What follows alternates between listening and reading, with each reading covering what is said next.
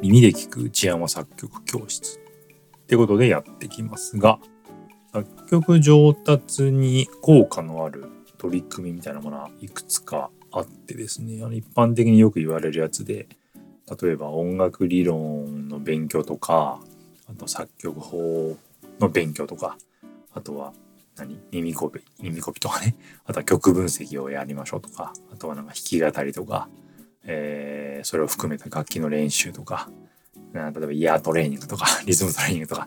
いくつかあると思うんですけど。でその今回、えー、その実際その上達にあたってこう何にね一番時間を使うべきか。どんなことに時間を割くべきかみたいなところをちょっと今回お話ししてみたいんですけど。今挙げたそのいくつかの項目ね確かに上達にすごく意味があって例えば理論とかだったらあの、まあ、楽曲をね作る上でのルールとか、えー、まあコツみたいなものかな。まあそういう筋道を立てて考えるみたいなものをまあ知識としてね得られるんででより円滑に作曲が進められるようになったりとかあとは分析だったら曲分析するほどにこう曲の成り立ちが分かるようになるんであの音楽をこう自分でもね組み立てられるようになったりとかあとは例えば耳コピとかだったらあの作曲のこう疑似体験みたいなのができたりして音楽のね描写力が高まったりとかね、うん、楽器の練習とかイヤートレーニングとかなんかどっちかというとその基礎練っていうかその基礎体力をつけるみたいな行為にちょっと近いんですけどで、まあ、それを踏まえると、これらのどれかね、まあ、やればうまくなるかなって感じがするじゃないですか。なんですけど、これらって厳密に言うと、作曲のその、なんだろう、底上げするものっていうか、既存の作曲レベルを底上げするみたいな感じで、あの根本的な作曲上達にはつながらないものかなと私は考えていますね。で上達のためにまあじゃあ何に時間を使うべきかと言われるとですね、まあ、それは、まあ、ズバリ曲作りそのもの。だから、まあ、作ることを、に一番時間を使うべきですね。これはもう、間違いなくデータとして、もう出てる答えですね。うん。だから、まあ、いろんな人を見てきた限り、その曲作りに時間を使ってない人は、うまくならない。で、反対に曲作りにすごい時間を使ってる人がやっぱ上手くなってる。極論その音楽理論の勉強とか例えば分析とか一生懸命取り組んでもその曲を作るの限りはうまくなんないしそのそのそれらのその周辺の作業を大してやんなくても曲作りを一生懸命頑張ってればむしろそちらもうまくなるみたいなそういう、うん、それぐらいのこう曲作りってすごい意味があること、うん、ですね。作曲ありで周辺の作業がなしえー、だと上達できるけど周辺作業がありで作曲がないともうダメってことですね。うん、でこれ以前に作曲の初心者の人からあのー、そういうことを聞かれたことがあってその理論とね、まあ、分析とか耳コピとかいろいろこう作曲上達に効果的な行為っていろいろあると思うんですけどそのどれからやればいいですか？どれやればいいですか？みたいな聞かれたことがあってでそれで その答えとして私はそのやんなくていいと。それそれよりも作曲やってくださいと曲作りやってくださいとっていうふうに言いましたね。ただその人はえみたいな感じで戸惑った感じがあってこれやんなくていいんですかみたいな。曲作りややればいいんですかみたいなふうに言ってきたことがあって。だからこれがなんかその曲作りの未経験者とか初心者の人がこうハマる、うん、リアルな状態かなって私は思ってて。あの多くの人はですね作曲をやってみようって考えるとまずその周辺のあの行動をね頑張ろうとしますよね。インターネット上にあるなんかその理論の、えー、サイト読んだりとか あの作曲のコツをね解説したあの動画とかを見たり例えば初心者でもいい曲にするとかなんかいい流れを作るみたいなね行動進行のいい流れを作る方法とか、お手軽テクみたいなものになんか反応したりするじゃないですか。で、実際に少し作曲やるんだけど、うまくいかないと。うまくいかなくて、で、やっぱり、その周りの知識が足りないんだって感じになって、で、もう一回その周辺のコードに戻って、その周りのその耳コピを頑張ったり、曲分析を頑張ったり、えー、っていうのをやるんですよ。曲作りっていうのを、こう、一切せずにね、作曲をできるようになろうとしてるしてる感じなんですね。だから私からするとまあ結構不思議な感じで、まあ、気持ちはわからないないんですけどだからなんか英語を話さずに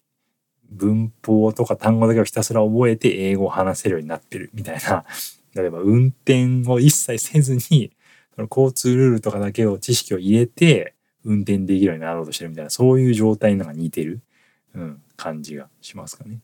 だからなんかあらゆる事柄に言えると思うんですけどこのその一つのことをできるようになるためにはもうそれそのものに取り組むのが一番効果的っていうかまあ仕事とかもそうと思うんですけど実際にやるとなんか失敗したりとかうまくいかなかったりとか時にうまくいったりとかね。そうそういうのを繰り返してで徐々にねやれることの幅が広がって、まあ、少しずつうまくなっていくと思うんですけど。でもちろんその作曲の基本的な進め方とかあとは力のね入れどころとかその感覚を磨くためにその周辺の行動に時間を使うっていうのももちろん大事なんですけどただそれを活動のメインにしちゃうとやっぱり上達って意味ではなかなかこう鈍い鈍いっていうかうまくなりづらいみたいな、うん、だから周辺の行動はある程度のところでもう切り上げてあとはもう基本的に作るってところをこう中心に置く、うん、べきですね。でその多くの人はその曲作りその革新を避けるようにその周りをぐるぐる回ってるみたいな感じの人がやっぱ多くて、うん。ですね、それやるべきことはその真逆でむしろその曲作りにも頭から突っ込んでいくみたいな感じですね。で常に曲作りをやってでその曲作りを良くするためにその他のその行動としてちょっとこのサブサブ的に補助的にそのその周辺の行動をやるみたいな感じで時間を使うと